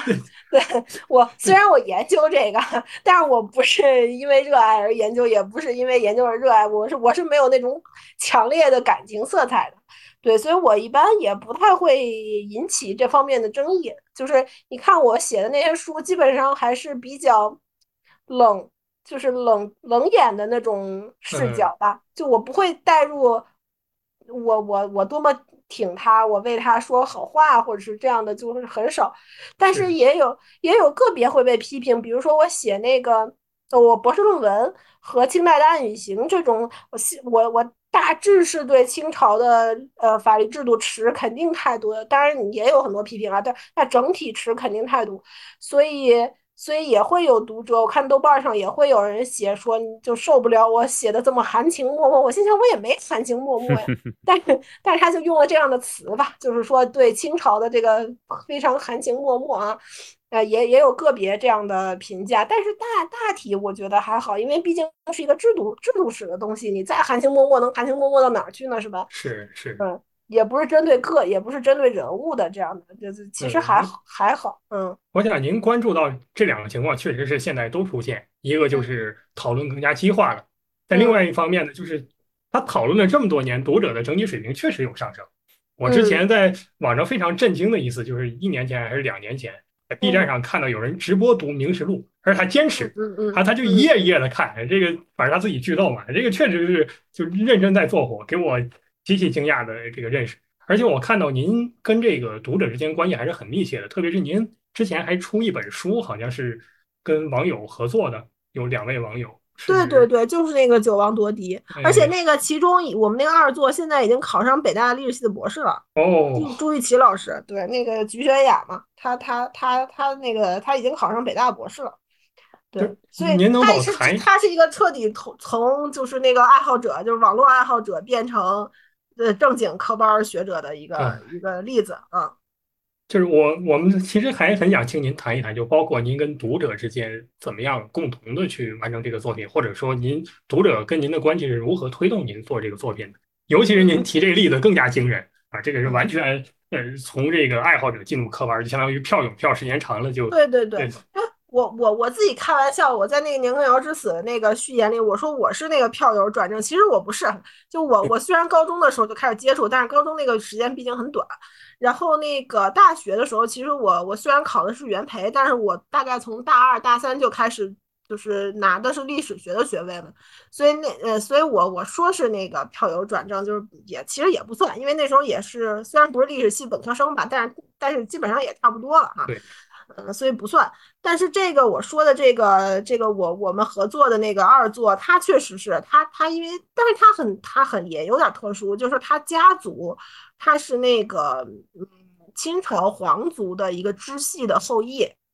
所以他他是有那个家族影响的。但是其实他的近亲，就父母、祖父母这一代，已经跟跟这个东西没有关系了。但是我觉得他那个，因为有这个家族。呃，血缘吧，但是对这个东西有认同感，那是没有问题的。但是其实你说父母能带给他多少历史知识，或者是那个本本民族或者本本支系历史知识的这个这个东西，我觉得其实其实是没有的，他还是要靠自己学习。但是这种天然的这种家族认同感肯定是有的。呃，后来就等于他，我是。我是在那个那个论坛的后期，大概就是我读硕士的时候认识他，他比我小一点儿，他九零年的好像是，就是就是他还是个本科生，但是他本科学的也跟这个无关，他就是自己爱好，另外加上这点家族认同，然后去去我们去聊，然后在那个论坛里边接触，呃，后来他就他就考研有若干年没考上，等于就是等于自己就是自己在家自学。然后就是我们之间的这些交流，就是这个过程。然后再后来，他就考上了首师大的首师大的硕士，呃，然后就很就开始进入这种正规的学术的这种训练了。他挺厉害的，他因为之前其实虽然几年没考上，在家，但是他没完全没闲着，他就他就是自己搞研究，也写了不少东西。呃，后来在首师大读硕士这三年，就发了，就起码是用稿的三篇 C 刊的嗯刊物。这很厉害，一个硕士啊！现在你想想，嗯，而且首师大也不算是特别强势的这种学校了。一个硕士独作能能投稿成功三篇 C 刊，那还是很不容易的。呃，后来等于就今年吧，今年考上了北大的北大历史系的这个博士。那因为人家有这个三篇 C 刊，基本上我觉得这个还是还是比较硬的哈。所以他他就是这样一个这样的一个过程，也是挺挺传奇的，对。然后另外一位，另外一位，我们那个三座哈，他他是也是早年看我小说的那个读者，就是在那个晋江上。呃，他他当然他他是学法律的，然后是复旦法学院的本科，香港港大的硕士，就他学历背景挺好的，但是他确实跟这个历史没啥关系，呃，他就是爱纯爱好。然后后来等于他看着看着我小说，他是那个年羹尧的粉丝。年羹尧粉粉丝很少的是吧？年羹尧也有粉丝，他不是一个 主流历史人物嘛，对吧？不像雍正这种。然后那个他看我那小说看着看着呢，因为我们俩有私下交流，就是呃，你一般的读者是在那个小说下面那个留言板、那留言区留言嘛，回复什么的。但是他后来就认识我了，而且我是做法法史相关的，他是法学院的，就是多少还有点关系吧，所以就就变成私人的朋友了。私人朋友之后，他就开始对我施加影响，就是就是因为他是年羹尧的粉丝，所以我他因为因为他老老跟我聊天，老跟我聊天，我那个小说里年羹尧他又越写越多，对，所以后来我引起那个雍正粉丝的不满，也是因为这个，就是雍正粉丝认为我太偏向年羹尧了，因为雍正把年羹尧杀了，他们俩是对立的嘛，对对吧？如果我把年羹尧写的太好，雍正就变成坏人了。所以，所以这个后来这个矛盾跟这个也是有关系的，但是起点就是因为我跟一个年羹尧的粉丝变成了私人朋友，就是他对我的影响过大，你知道吧？因为别人还是通过那个公共空间去留言的，他他就他就我们可以私信嘛，那时候有什么 MSN 之类的这些这些这些，或者说短信什么这些可以可以联系，私人联系还可以见面。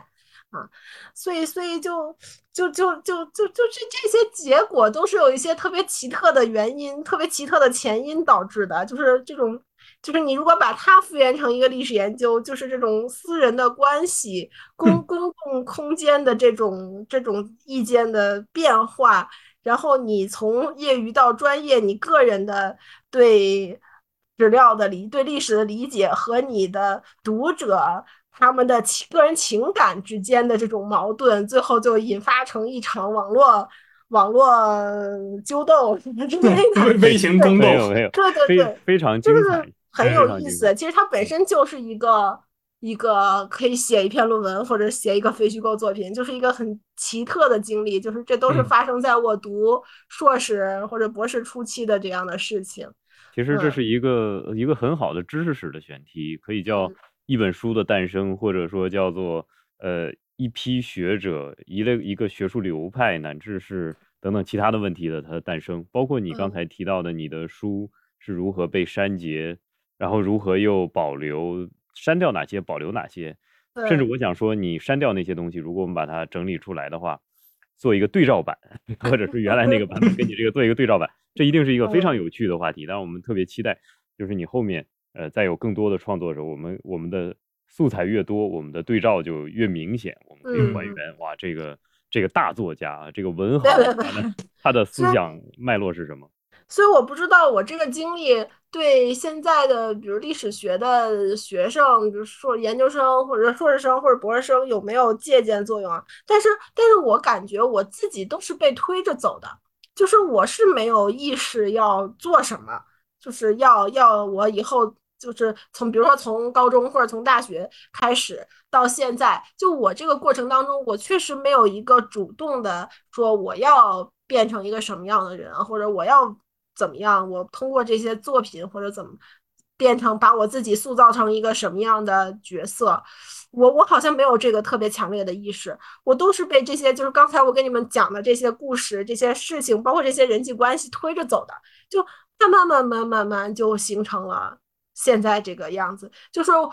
我我我我写小说是因为我看了好多史料，然后当时有这种写小说的热潮，然后我就跟着去写小说了，然后结识了好多读者，呃，这些读者有有的就一直是读者，有的就变成了私人的朋友，然后这些朋友或者读者他们个人的爱好对我产生了影响，然后。另一个平行世界就是我在北大的学习，我该从本科毕业去读研，然后我喜欢历史，我就读了历史系的研究生，然后碰到了郭老师，碰到了其他老师，这些老师或者支持，或者不那么支持，或者给了我学业的压力，我学业压力就导致我这些个人的爱好要稍微的控制一下，然后中间再怎么怎么怎么样，然后工作以后因为。要做很多行政工作，这个学术就稍微耽误了一段时间，耽误一段时间就又把原来那个东西捡起来，然后又通过啊公众号写公众号，又被什么偶然的转载引起了出版界的注意，就是就是这些过程，就是这些枝枝枝脉脉的东西，其实都不是我个人呃自个人主动去争取的，或者主动去能想到这些路径，都是一些好像就顺其自然，就这样就这样。然后就现在这样，对对对，所以我不知道这些能不能给 现在的学生或者是年轻的学者一点点启发或者怎么样，反正确实我觉得还挺有意思的，嗯。您非常丰满，呃，我觉得你特别谦虚啊，你说你没有主动的去做什么，但是事实上，呃，在我的聆听你这段的交谈的时候呢，我会有一个明显的感受，你主动的参与到了抒发自己兴趣。或者说主动的参与到了一个愿意去呈现自我的活动中间去，而且你不回避，嗯，不排斥，不排斥接，对，对，你不排，你不排斥变化，而且你也不排斥接纳，你愿意主动的去写小说，愿意的利用好那种空闲时间，然后把自己的精力放到一个比较有意义的状态里边去。呃，像我们之前也反复提到，像疫情期间能够给我们带来。真正的帮助和慰藉的东西，恰恰不是那些啊，我们看起来会很有实操性的东西，比如说赚钱，比如说这个工程什么，不是那些东西，反倒是我们说的文学、艺术、电影、音乐这些东西给我们很大的安慰。那其实你在这个过程中，从呃接受也变成了一个输出方，你亲自的参与到里边去，包括像后来你会说你的学术研究，你花了很大的精力在里边，然后有一个。脱胎换骨的过程，那这个其实是每个人都要接受的。每个人在，不管你是读博士还是不读博士，不管你是做学问还是不做学问，你在任何一个行当里边，任何一个社会里边，都会遇到这种情况。那真正能够陪伴你自己的，或者是代替你走出这段呃坎坷，或者是走出某些呃困顿的过程的那个陪伴你的人，就是你自己。所以我其实。听你刚才讲了这些东西之后呢，恰恰你会说，呃，我没有呃主动做什么，不，我不是这么看。我觉得你每一步都走得很对，都是是保持着风口上。哎，不光是这样，是主动的保持着一种积极有为的状态。我没有等，我没有等待，我没有停下来，我没有在在一个过程中随波逐流，而是我主动的去做一些我想要做的事情。这个是非常了不起的，这可能是。是给我非常大启发的一个方面，而且而且我就是说到这儿，我觉得有一点可能会给学生或者是比我们年轻的那些学者，我们很年轻啊，我我们很年轻的啊。徐老师慧眼老现在其实没什么选择余地，我们只能跟着这个路径走。对我，我只能去评职称，我没什么选择。对，但是如果是比如说刚毕业的，或者是比我们小个七八岁这样的这样的年轻学者吧，可能说不定有一点帮助吧。就是我觉得我的学术研究，包括学术写作、论文写作这样和其他的。的东西，就不管是写小说还是写呃非虚构，还是在网上胡说八道，我觉得是一个互相之间有正向帮助的，就不是虽然也耽误了时间，就是我如果不写这些乱七八糟的东西，我我的论文可能会再多发个十篇二十篇，这个是肯定的，就是 就是耽误，确实耽误了时间，这个是没有问题的。呃，但是另一方面呢，我觉得他们之间还是有那些相通的地方。就是可以互相有正向的帮助，嗯，就比如说我刚才说的，呃，我我写小说的，就是我在在现在呃在去年在改这部小说的时候，我的那个结构方面，就是呃整体性方面，我是受到写博士论文的这种影响的，就是就是一个作家，如果是一个纯粹的作家，他肯定不会有这种对自己有这种要求。呃，有不会有这种感觉，但是我，但是我作为一个写过博士论文的历史学的一个研究者，我就会有这样的要求，我就要把它的体力结构搞得更漂亮，就是更更好啊。这种当然可能读者感受不到，就是你你如果不说的话，读者是没有这个意识去关注这些。但是我觉得作为我自己内心来讲，我会觉得这样我更满意啊，这个是是一个影响。另外。就是我之前因为有大量写作的经历，就比如说我在本科、硕士，呃，不管是写网文还是写什么东西，就是你这种写作的这种东西，不管你写什么，呃，你一定要有足够量的写作训练，你才能把任何东西写的看起来好一点。就是比如说现在好多学生他可能不知道怎么去写论文，不知道怎么去写学术的这种笔记啊、报告啊或者是什么，呃，他在他在文字的这种。呃，表达上或者在在这种文字的这种把握上，语言能力、词汇量，就中文词汇量的这种掌握上，它会有有问题。就我们有时候论文审稿，或者是看那些学生什么论坛之类的那个文章，我们觉得大体一看可能选题还行，就是结构还行，但是你仔细一看，这个文字是乱七八糟，一塌糊涂。呃，学生是有这个问题。呃，我觉得。我在就是论文上手的这方面相对快一点的话，跟我之前啊没怎么写论文的时候，已经写过大量的文字，这些文字可能跟这个无关，呃，但是这个写作训练我觉得是很重要的，而且那种是一个自发的训练，不是老师教给你怎么怎么改啊，怎么怎么这样，是你一个自发的训练，就是你有足够多的写作经历，你才会有这种文字感觉，对，所以我觉得这也是一个正向的、互相的这样的一个帮助，嗯，对对。对，这非常重要，因为我们毕竟是在一个呃，毕竟从事这个行当啊，无论是书写的能力还是口头表达能力，可能呃都应该尽早的予以训练，甚至说，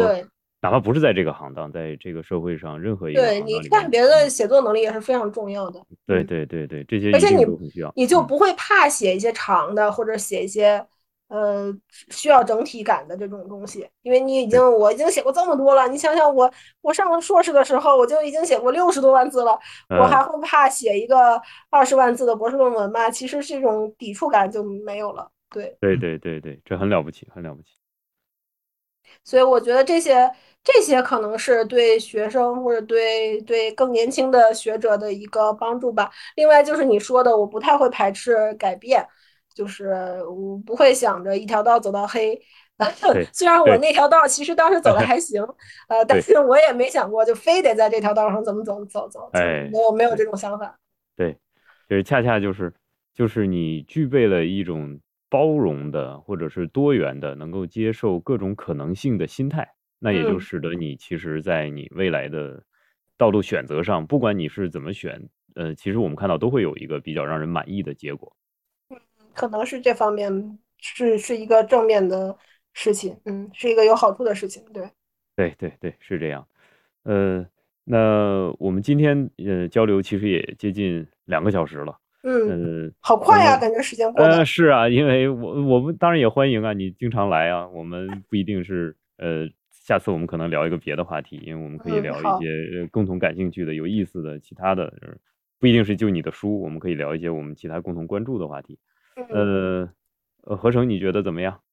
那当然好，我啊主要现在心里头想的是您那个，就是比如说结束语什么的，您有准备啊，吗？我现在您最后可以说一个什么吧？我就把它把它念完了，我就我就我就可以搞定。然后对，然后呃，今天呢，我们呃请到了郑小优老师，然后郑老师和我还有李二呢，我们进行了一场非常愉快的交流和讨论。无论是就郑老师本人的创作之路，还是就郑老师本人的学术科研之路，以及包括读者朋友们关心的一些呃更加呃有针对性的问题，其实郑老师呢都对我们进行了耐心的、细致的、一一的回应。而且其中还有很多意外的惊喜，这些惊喜是我们没有想到，但是小尤老师其实完全都呈现给我们的。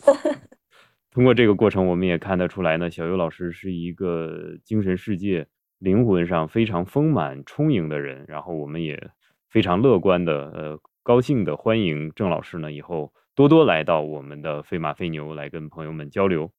好的，好的，非常开心。嗯谢谢谢谢谢谢郑老师。那本期节目呢就到这里了，呃，欢迎听众朋友们留言或者来信和我们交流及咨询，在我们的公众号和博客下方留有我们的公共邮箱。感谢大家收听《飞马飞牛 Famous Unknown》，我是曲炳瑞，另一位是李二。呃，我是一个爱讲故事的非典型青年史学工作者，另一位是一个非典型青年历史系研究生。